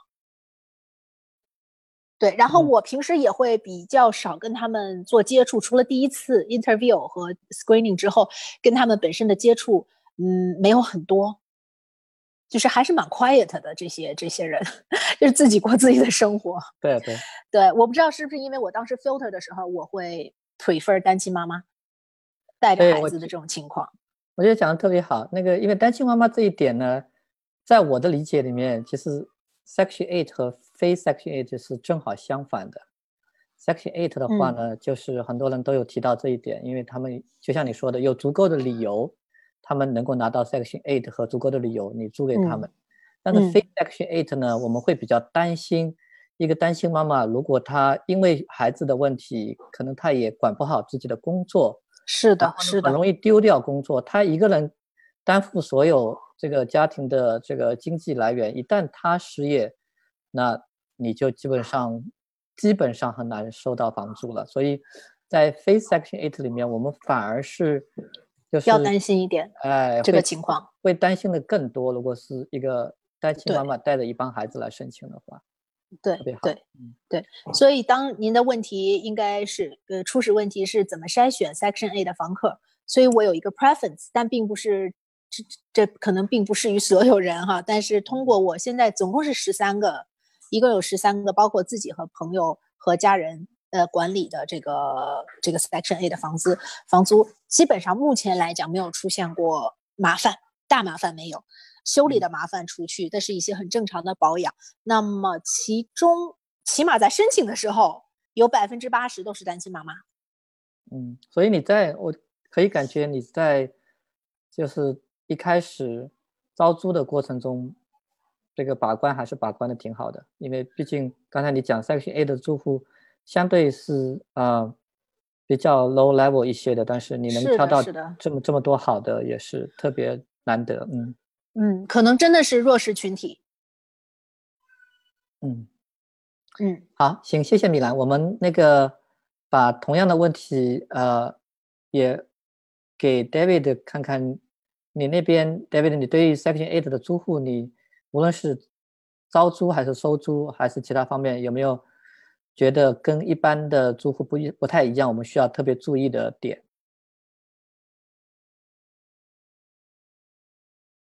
呃，David，你在吗？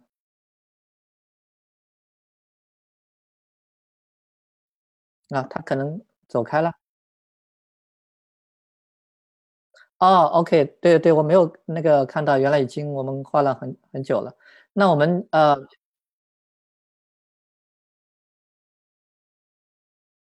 我我看到了，我会那个呃，很快就给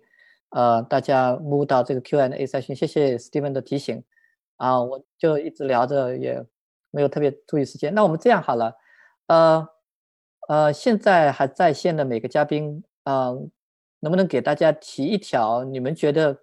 相对比较重要的在房产管理方面的一些建议，或者是经验的意见？呃，张波，你先来吧。啊，就一两句话就好了。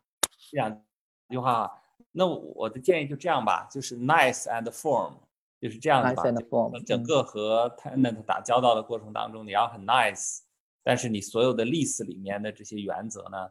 你是要坚持的，就是用很 nice 的方式去 enforce 你的 lease 就好了。嗯，好，那呃，米兰，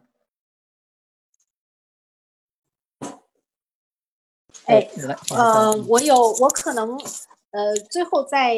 提一点，我认为至关重要的就是你的 renter insurance 一定要买。啊，我对我可能呃遇到的最麻烦的房客，当时幸亏是买了，这是我的呃朋友的房产管理的一个，就是当时幸亏他是买了一个 rental insurance，最后赔付了大概十二万，十二万三千多，是也是因为这个房这个房客在里边摔倒了，然后头部磕到了楼梯，那你说这个？是他自己磕到的，还是他故意制造了这个事情？总之，最后 medical bill 和多多少加起来十二万。如果当时这个房客，我当时没有给他买这个 rental insurance，那他麻烦就很大。嗯，特别好。啊，康老师，你有要那个分享一下你的呃 two cents 吗？哦，我我想也是呃差不多的概念，就是要公事公办，不要去跟嗯。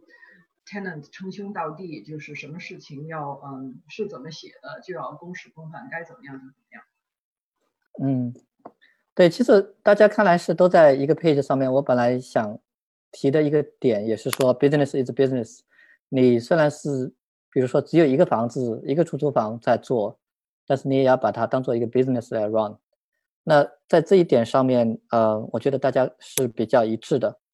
呃，除了这一点，我另外一个分享就是，如果你是比较新的，啊，我们说的这个呃小白吧，小白，啊，newbie，呃，我的建议就是你跟你能够接触到的，呃，比较有经验的人多问问，包括刚才我们说的什么在 lease 上面加一些条款啊什么的，你可能自己还没有经验，但是你知道这个东西很重要，你哪里获取这些信息呢？就是你周围的人啊，或者说你。包括你现在在听我们这些节目的话，看看我们北美地产学堂，呃，群里面有没有其他一些人可以跟你多一些交流的，啊，就是有一些问题多问问，多问问人，我觉得这是蛮重要的，可以非常高效的帮你少走几个坑。嗯，好，那我们呃，就这个呃五个人的聊天先到这里。我在 YouTube 上面看到很多的问题，我们挑一些。来，呃，大家聊一聊看啊，我就按照大家提问的顺序吧。啊，第一个朋友问的哈，exactly 就是刚才我们提到关于在 lease 上面加一些条款这件事情。嗯，这个的话，我们可能没有太多的时间聊具体加了哪些条款。呃，刚才张波其实是有举了几个例子，那我就觉得这个可能只能放到课程里面再具体讲了，因为。呃，这一块我到时候也会加一些 comment 啊，每个地方和每个情况可能还不太一样。像我的话，我自己其实后来是因为我有个管理公司也在管一部分的房产，所以我是参考了我管理公司在历史上加的一些内容，我也加了一些自己的历史上面。嗯，我们啊，对，下面一个问题也是跟这个相关的，就是啊，有个听众问，如果 lease 这个模板改了之后，啊。是需要或者可不可以做 legal review？他呃，怎么确定这个修改部分不存在法律问题？那张波还是你来回答这个问题，因为这是刚才你分享那块相关的。啊，这个呃，我觉得 lease 是这样子的哈，lease 就是一个，呃，其实就是你和租户的之间的一个 agreement，对对吧？只只要他同意的话呢，你原则上来讲的话，你什么都可以往上写。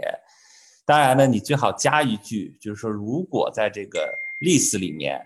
有哪些地方呢是和 local 的 law 呢是不一致的？那以 local 的 law 这个法律为主，就可就是为准就可以了，对吧？其实你很多东西都可以往上写嘛，就是比如说我在上面可以写，你放弃这个诉这个 landlord 的这个这个权利。当然，那这个到法庭上他签了这个也不见得说那他就真的没有权利告你了，但是。你只是说你有这么一条，当年他签过这个字，那在法院上来讲呢，对你来说就是一个更有利的一个证据了。嗯，好的，对我看到后面啊，有一位热心的听众其实是呃帮忙补充回答了一下这个问题，就是说可以如果需要的话，可以找一下这个 real estate 相关的这个 attorney review 一下。好，下面一个问题是比较 specific 的，所以。啊，你们几位如果呃有想法的话，就回答一下就好了。嗯，他说这个房客的下水道堵了，然后想问这个下水道这个疏通的责任是地主的责任还是房客的责任？他呃具体又说在他们州呢，呃标准的出租合同里面是没有具体提到谁负责下水道的疏通，这个一般都是没有的啦。这个也太具体了。他说这个房子是个呃 single family house，然后租客住了一年了，然后发现了这个下水道堵塞，然后 plumber 来把这个问题解决了，他也没有说到底什么原因。呃，所以他想问类似这样的问题，比如说其他这个 power wash driveway，呃，这这种问题到底是地主负责还是房客负责？嗯，要不？康，你有没有什么想法？呃，这个方面，呃，这个有点太 specific 了。这个东西完全看你的例子是怎么写的。虽然不可能每一条小的都写的那么明白，但一般的例子上会呃把这个大的项说是什么的维护啊，什么的清洁啊，是谁的责任，这要看你的例子是怎么写的。嗯，在我这边的理解里面，如果你没有办法就是。从 list 里面找到相关的条文，而且责任也很难说清楚的话，一般就地主自己解决就，呃，就完了。我不晓得那个，呃，张波和米兰，你们有没有什么不同的意见？同意，同意，是这样的。这是一个很具体的，主要是看你自己的合同一开始的归属，最重要是一开始分清归属，呃，责任就好。最好是一从一开始就分清楚。那在加州，我们通常是都是 owner，都是房主的问题。对，像大大型的什么空调、水电、房顶、下水这种看不见的地方，都是我们的责任。然后那些反而是可以说是极少的东西，是最后，因为我们的 standard list 上，我们的 standard 的这个标准的这这个这个这个 contract 上，就其实有很多归属责任就已经分得很清了。我们如果去拿我们当地的这个，呃，这个签署的协议给他好好读一读的话，会发现很多答案其实就已经写得很清楚。所以根据每个州自己的基准基准规定吧。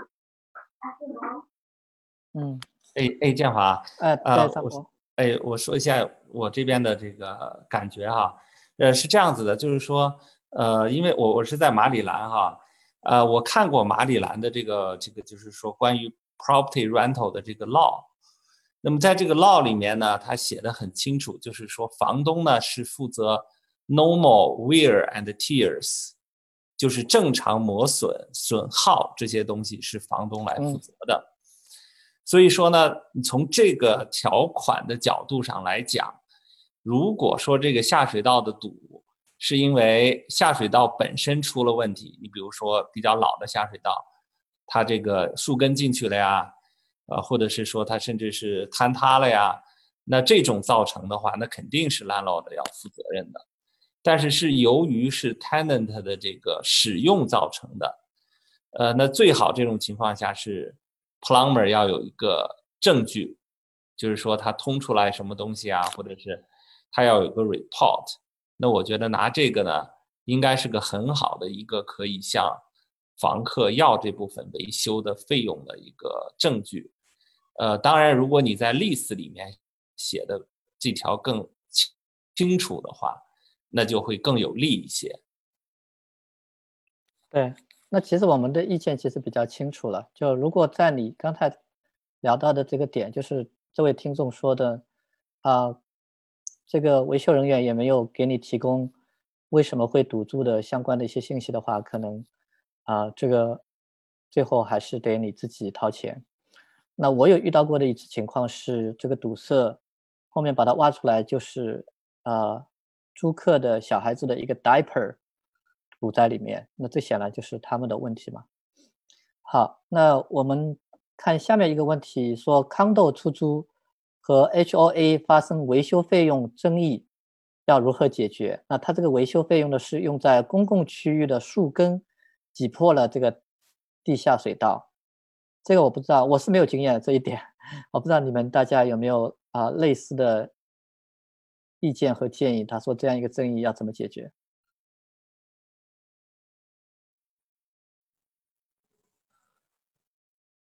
嗯，这样的话，我我我觉得是这样子哈，就是说，呃，他他的问题就是说，呃，是公共区域的树根，然后把这个下水道给挤破了哈。对，呃，我觉得这个关键就是看他的 HOA 的 bylaw 是怎么写的吧。当时建这个 HOA 的时候，它会有一个 bylaw 嘛。对吧？对对，要我这个里面写的是这个费用是要那个就是 owner 来出的话，那就没有办法，因为你买的时候是要签了这个，你读过读了这个这个 by law 的，遵守这个 by law 的这个手，就是说要就是说你买的时候肯定是签过字的，对吧？那你如果人家就就这么规定了，那你就就真的没有办法了。但是如果是他本身这个。没有规定清楚，或者是说就是应该是 HOA 的责任，那就那就可以你就跟他可以 argue 这件事情嗯，我现在发现呢，我们一边在回答问题的时候，一边有一些新的问题出来，所以我们把问题的回答方面我们稍微啊推快一点啊。那个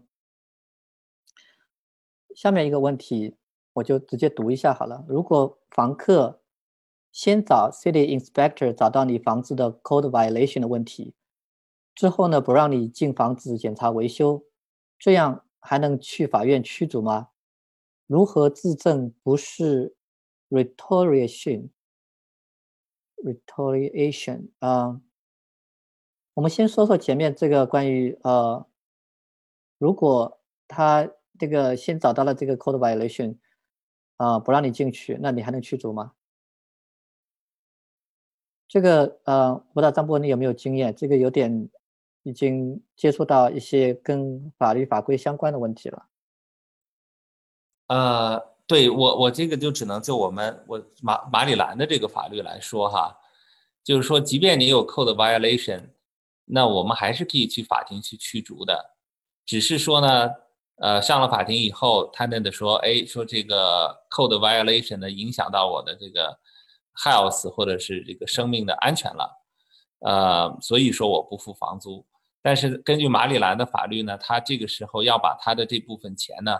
放到一个 escrow account，就是法院里有个 ex escrow account，他要先放到那个里面去，然后呢，房东去修。呃，那如果他没有这个钱的话呢，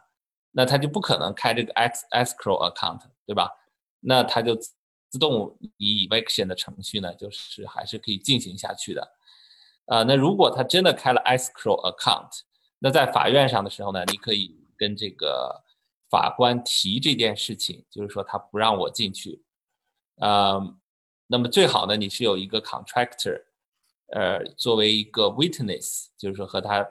怎么样的联系过，那么没有反应，那这样子的话。啊，法官这个时候就是说你要收集一些证据吧，就是他具体不让你进去，呃，不和你联系的这么一个证据，我觉得在法庭上还是可以，还是可以这个这个和他有一个这个，呃，就是还是可以赢这个 judgment 的。嗯，这个问题应该是针对刚才你分享的那个例子，那个人不是不让你进去，不过正好你收集了他的四次 late late fee 嘛，因为啊。对这位朋友后面说，那个如何自证不是 retaliation，啊，这个 retaliation 的意思应该是说，因为，呃，他不让你进去，所以你让他，你想让他驱逐，这个这样一种报复行为吧。我我的理解是这个，这个词儿是表表示你如何自证你这样不是一个报复行为。那我是觉得刚才你的回答其实已经包含了这第二部分的问题，就是你最好是有。一个证据啊，证明你确实驱逐是基于你啊收集到的证据，比如说他啊一直不交房租，或者是他确实晚交房租四次了。嗯，好。对，还有就是说有些州的法律，我还是对马里兰比较熟哈。嗯。马里兰是这样子的，在正常的 business hour，你是可以派人去做这种 maintenance 的，就是说没有他同意也可以去做的，只要是在正常的。早晨这个九点到下午五点之间，你派人去了，你自己有钥匙嘛？你就派 contractor 去，提前的 text message 啊，或者是这个门前贴一个通知，然后第二天派人直接去就可以了。如果这个过程当中他啊确实有什么，比如说这种呃就是 physical 类的不让你进去什么的，那你就有足够的这个这个这个证据。就说明这就是一个这个，呃，就是故意以这个事情为这个借口了，来不交房租吧？嗯，好，啊，我还看到这个那位热心的听众啊，应该是姓常，他也帮忙回答了前面几个问题，啊，提供了他的理解。大家如果在 YouTube 上面可以看一下这些，啊。听众之间的一些互动，我就这里不讲了。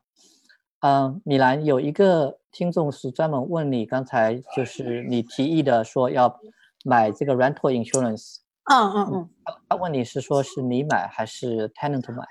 哦，肯定是房东买嘛，这是一定的，因为保护的是房东，因为是 tenant 告你，然后你要去买一个这个 insurance 保护自己。啊，OK。嗯。嗯，tenant insurance 我是建议一定要买，这个让你心里多了一份安慰，相当于我们开车买保险一样。那个上有那个那个开你有吗？这一点提醒我了，因为我们的那个房产管理公司其实是要求租户自己去买，然后正好跟他分大家分享一下，他呃房产公司下面有一个呃用户吧，等于他也是个 landlord。那他们在 lease 里面有写说，这个住户必须要买这个 tenant 的这个 insurance，但是呢，管理公司也没有去 follow 到底他们买不买，只是这样说了，说让那个 tenant 要自己去买。那最近就是这个房子发生了火灾，这个火灾跟这个 tenant 没有关系，是因为有其他人跑到这个房子里面，啊，导致这个房子起火了。那最终的结果就是。啊，因为 tenant 没有买这个 tenant 相关的 insurance，所以 tenant 相关的一些损失最后没有拿得到应有的保证。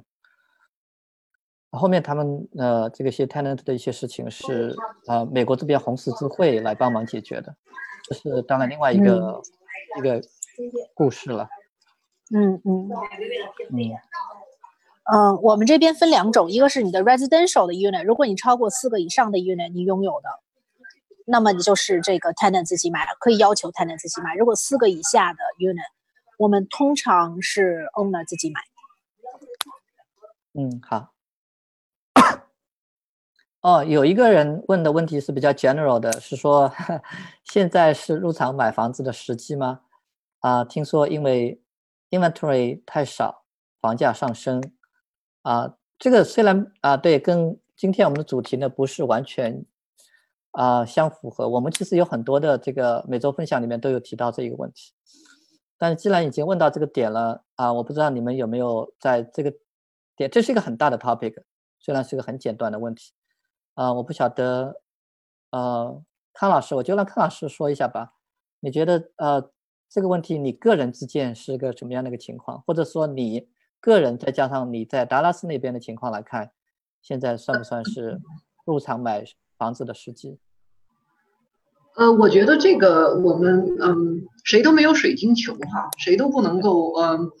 准确的去预测未来。呃，我在前两次嗯的分享当中，其实给大家分享了一些大的机构对嗯今年明年的一些估计。呃，但是我们大家都知道，这些大的机构他们也不能够保证他们的预测就是正确的，而且他们每个月其实都还在调整。我给大家分享过这个。Fannie Mae、Freddie Mac 和嗯呃 Realtor 呃 National 嗯呃 Realtor 这个 Association 嘛，他们的这几个预测，他们其实对现在的市场还是蛮乐观的，就是他们都认为今年的这个市场还会继续涨，呃一个百分点左右，而且他们的意见还是比较一致的，所以从整个大势来讲呢，就是我们呃大家都期待着去抄底，如果他们是对的。那我们就要失望了，但是这不等于说在局部的地区或者有一些这个 distressed property 会给我们造成一些，嗯，就是买入的一些机会吧。我就想跟大家分享一下这个。嗯，就是 in general，就如果仍然是如果你找到特别好的 deal，那仍然是 go with it，go for it。但是现在这个情况确实像这位听众讲的。呃，市场上的 inventory 相对是比较少一些，所以其实很多地方，我今天其实跟另外一个投资者也在聊这个话题。呃，很多地方的房价并没有因为这一次疫情而这个降低多少，甚至是有些地方还在平稳的往上升。所以关于是不是这个时机，我们都说不准。但是你对于市场的关注，我觉得可以继续。欢迎你看到好的 deal 了，我是觉得，那你还是可以入手的。我自己个人来讲呢，我比如说，可能现在这几这个时间点，还会选择再稍微等一等，等情况再明了一点。因为房地产投资并不是像股票投资那样，它的波动性是一天上下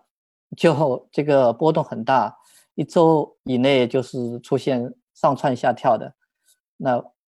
房地产相对是比较缓慢的有波动，所以我是想让这个市场的这个趋势啊显得稍微再明亮明朗一点，我会觉得啊，在在做比较呃这个主要的决定是说入场还是不入场。但是如果你真的找到好的 deal，那不要放过。好，我们往下看，嗯。下面这个问题呢，也是关于 Section Eight 的，所以可能张波和米兰你们可以谈一谈啊。Section Eight 第一年的出租房房价是政府定的吗？我在加州，我的 Section Eight 第一年政府到了，你还是到了，给的 rent 特别低。对，所以说我，而且我用的是嗯，那这个问题我来回答，因为我也在加州。呃，对对，他就是说那个想问问是什么个情况，然后他嗯，一会儿一会儿张波你可以呃 comment 一下，因为他最后问说这个是不是每个州都是这样？嗯，那我 好，呃，嗯嗯，这个这个，首先说在加州啊，第一年的房租是政府定的，但也不是政府定的，是政府定的上限，但是在上限以下的，呃，这个房租价格是自己定的。那自己根据什么定？是根据周边房屋的出租价和这个房子之前如果有出租，那它的价格来做对比的。但是政府给了一个上限指导价。呃，根据嗯几个房间和它的区域，有的时候是根据 zip code 来给你一个上限。比如说两房一卫的房房子，它会给你一个两，比如说是两千块钱，也意思就是说你最高可以租到两千。那么具体你可以租到多少？你需要在第一次申请的时候，把这个房子周边可能刚刚出租或者正要正在市场上出租的房子的几个对比房的房价提供给政府，然后从中你要求一个房价。这个房价是你要求出来的，嗯，那么最终的批准权在于政府。对，我们州也应该是这样一个情况，对，就是有一个大概定出来的价格，但是啊，这个价格是会有一个相相对于呃，就政府直接定有有一个商讨的过程，嗯嗯。呃，下面一个问题说，呃，哪些州对 landlord 比较友好？啊，我不晓得康或者张波，你们有没有呃，整体的，就是整个，比如说北美或者美国，有有这样的一个 research，应该这个应该是能够比较容易查到的。我记得，啊，我们到时候其实是对，应该是可以查到。我记得其他有群友分享过这样的一个地图，只不过但是我现在可能找不到了，嗯。康和张博，你们在这这这一点上面有没有 comment？如果没有 comment，反正我的回答就是说，Google 一下应该能够比较容易找到。对，这个应该是比较容易找到的。反正呃，在德州我们这边的话，目前呃状况还是不错的。对，我觉得这个红州的话就还好一些。呃，当然我们马里兰也是蓝州了，也是深蓝的州，但是呃，像马里兰 City 里面。就不是很 friendly 了，但是在 county 还很 friendly，就是在周围的县还是很 friendly，所以说这个也是挺 local 的一个一个一个情况。呃，然后下面其实不是问题，我看到刚才可能是因为我们在聊关于这个呃 tenant insurance 或者 rental insurance 的时候，啊，有好几个听众在 comment 是说，米兰刚才你提到的这个，你说。你为了保护你自己买的 insurance 是不是 landlord insurance 而不是 tenant insurance？我买的是 tenant insurance，它的这个啊是这样的，是 landlord 去买 insurance，这个名这个 insurance 的名字叫 tenant insurance，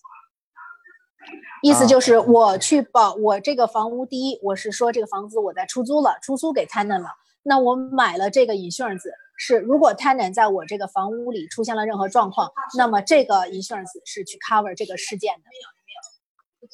啊，OK，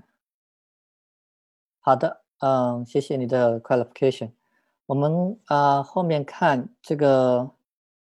呃，现在是我这边中部时间九点五十啊，我们就再大概聊个两三分钟就结束吧。嗯，后面差不多问题也快结束了。呃，如果租客没有经过屋主同意出租一个房间给另外的租客。然后那个租客在房间里面受受伤了，他说的应该是指另外那个租客没有签约那个租客受伤了，比如说摔倒，那是谁的责任？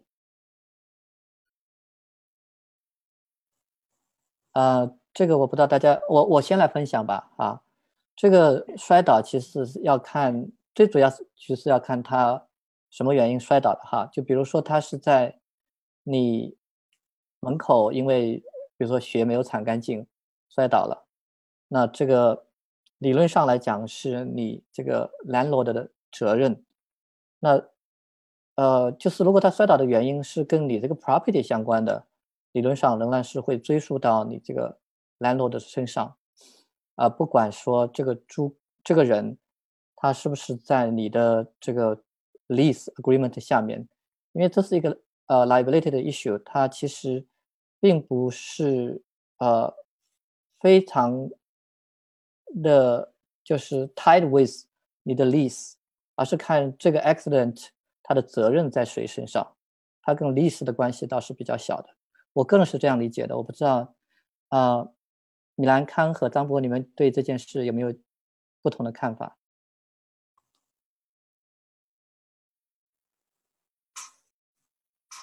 呃。对，我觉得这个可能还是问一个 insurance agent 会会更清晰一点啊，或者是这个 attorney，或者 attorney。但是但是我的感觉是这样子的，就是说，呃，首先如果 landlord 有责任的话，除非是 landlord 有这个 negligence，就是说他忽略了什么什么什么东西，造成的这个人摔倒了，这才有可能是牵扯到 landlord 的这个这个责任上面。啊，那就看他当时摔倒的这个原因了。就像建华讲的，这些，要看他摔倒的这个具体原因。那么至于说跟他 sublease 不 sublease 呢？呃，他是如果这个呃 tenant 就是怎么讲呢？就是说，illegal 的 sublease 这个房子没有经过 landlord 的这个允许，就把这个房子 sublease 给别人了。那我觉得 landlord 的责任呢，应该会更轻一些，因为首先是这个 tenant 他违法在先嘛，对吧？然后呢，那个当然就是说，他如果就是说他算我的 guest，那倒是也可以找 landlord 的这个这个这个责任。但是我觉得还是关键是看他能不能算作是 landlord 有这个有这个忽略的这个这个呃。就是在哪些地方没有做到位吧？比如说在，如果是房间里面有什么，比如说这 handrail 不好啊，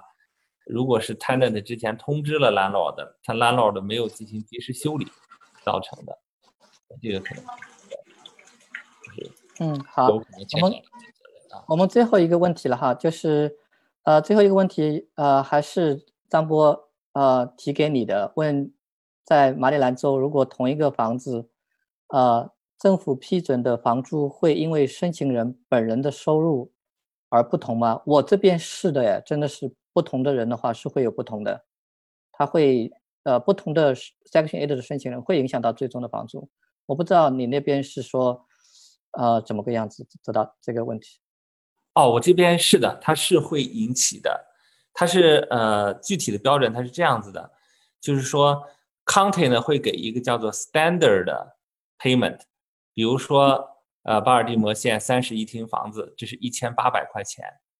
那么这个 tenant 呢，如果找到一个房子就是一千八百块钱，这就这个叫做 standard payment 哈。那么他呢，只要出他的收入的百分之三十，就假如说他收入是一千块钱吧，那他只要出三百块钱就可以了，对吧？那他可以找到一千八百块钱的这个房子。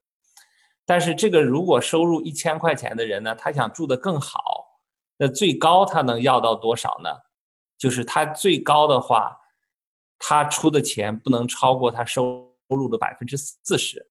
那那么百分之，比如他收入一个月一千块吧，那百分之四十呢，就他还能多一百块钱出来。那么他可以找到一个房子呢，租一千九，是可以的。但是这就已经到了上限的。就是这这就到了绝对上限了。那如果这个人收入是两千块钱的话，那么他就可以呢，呃，在呃他的百分之四十的话呢，就是这个呃就是就是八百块钱了。就是说他呢比 standard 呢就可以再多两百块钱上去。就是说在 standard payment 的基础上，他可以租到比他的收入多百分之十的。房价的房子，所以说这个就跟他的收入有关。他收入越高，那你最高可以要到的房价就会更高一点。他彻底零的话，你就只能拿那个，只能只能那个 standard payment。嗯，好的。那呃，我们今天呢，关于这个房产管理方面这个 topic 的，尤其是踩过的坑和我们说在这些相应坑上，我们是呃作为过来人吧，哈哈，是怎么样应对的？这一个 topic 的分享呢，就到这里。我们其实啊聊已经聊了快两个小时了，但是大家也能看到，其实这个 topic 再说下去的话，各个点其实都有很多的细节会呃要接触到。那这也就是为什么我们呃北美地产学堂请张波老师和其他几位嘉宾来开设这一门专门关于房产管理课程的一个原因。那比如中间有一个问题，呃，是关于维修的，我可能刚才没有呃时间在呃这里讨论到。我们光关于这个房子初始的维修就会讲差不多一个多小时一个 topic，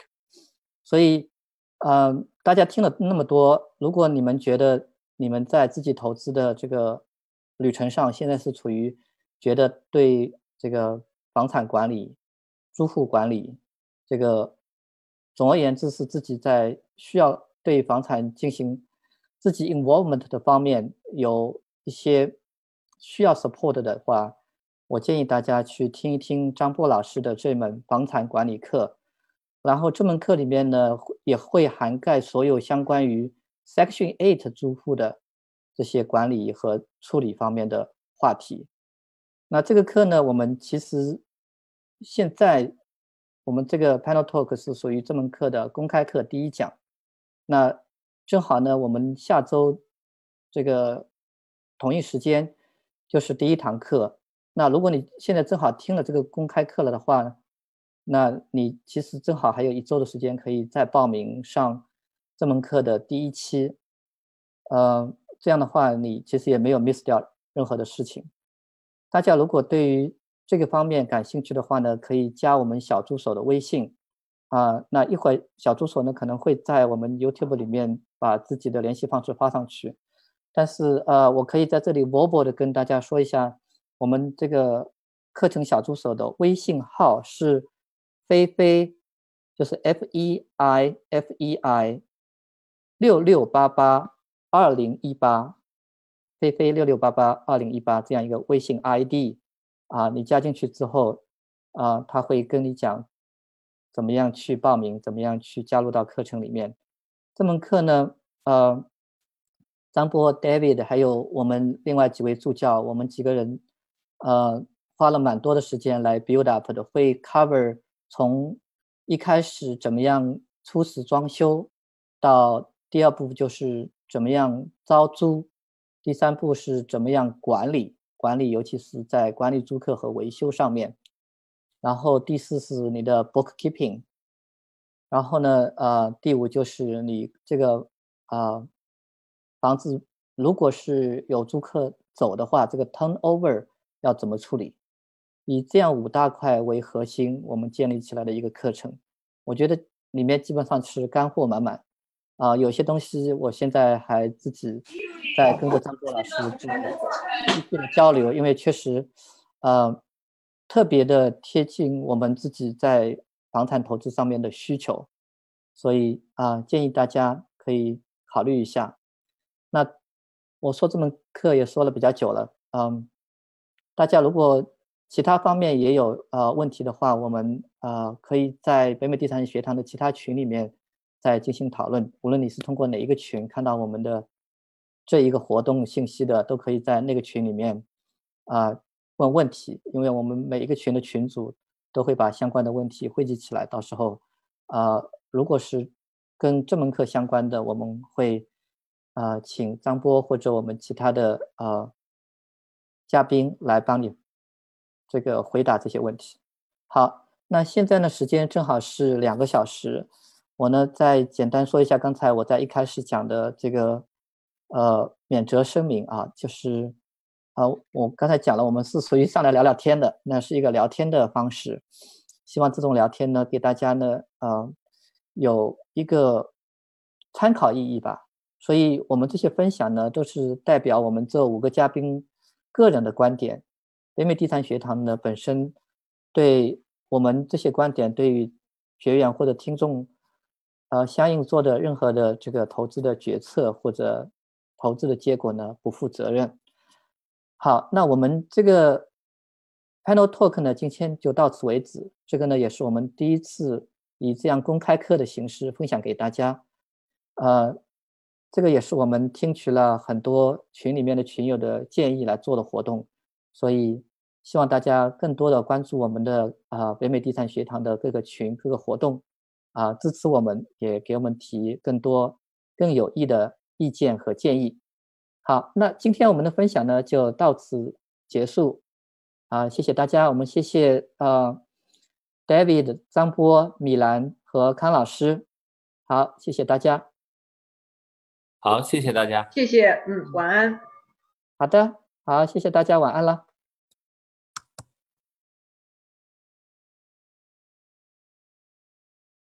呃，David、张波、米兰和康老师。好，谢谢大家。好，谢谢大家。谢谢，嗯，晚安。好的，好，谢谢大家，晚安了。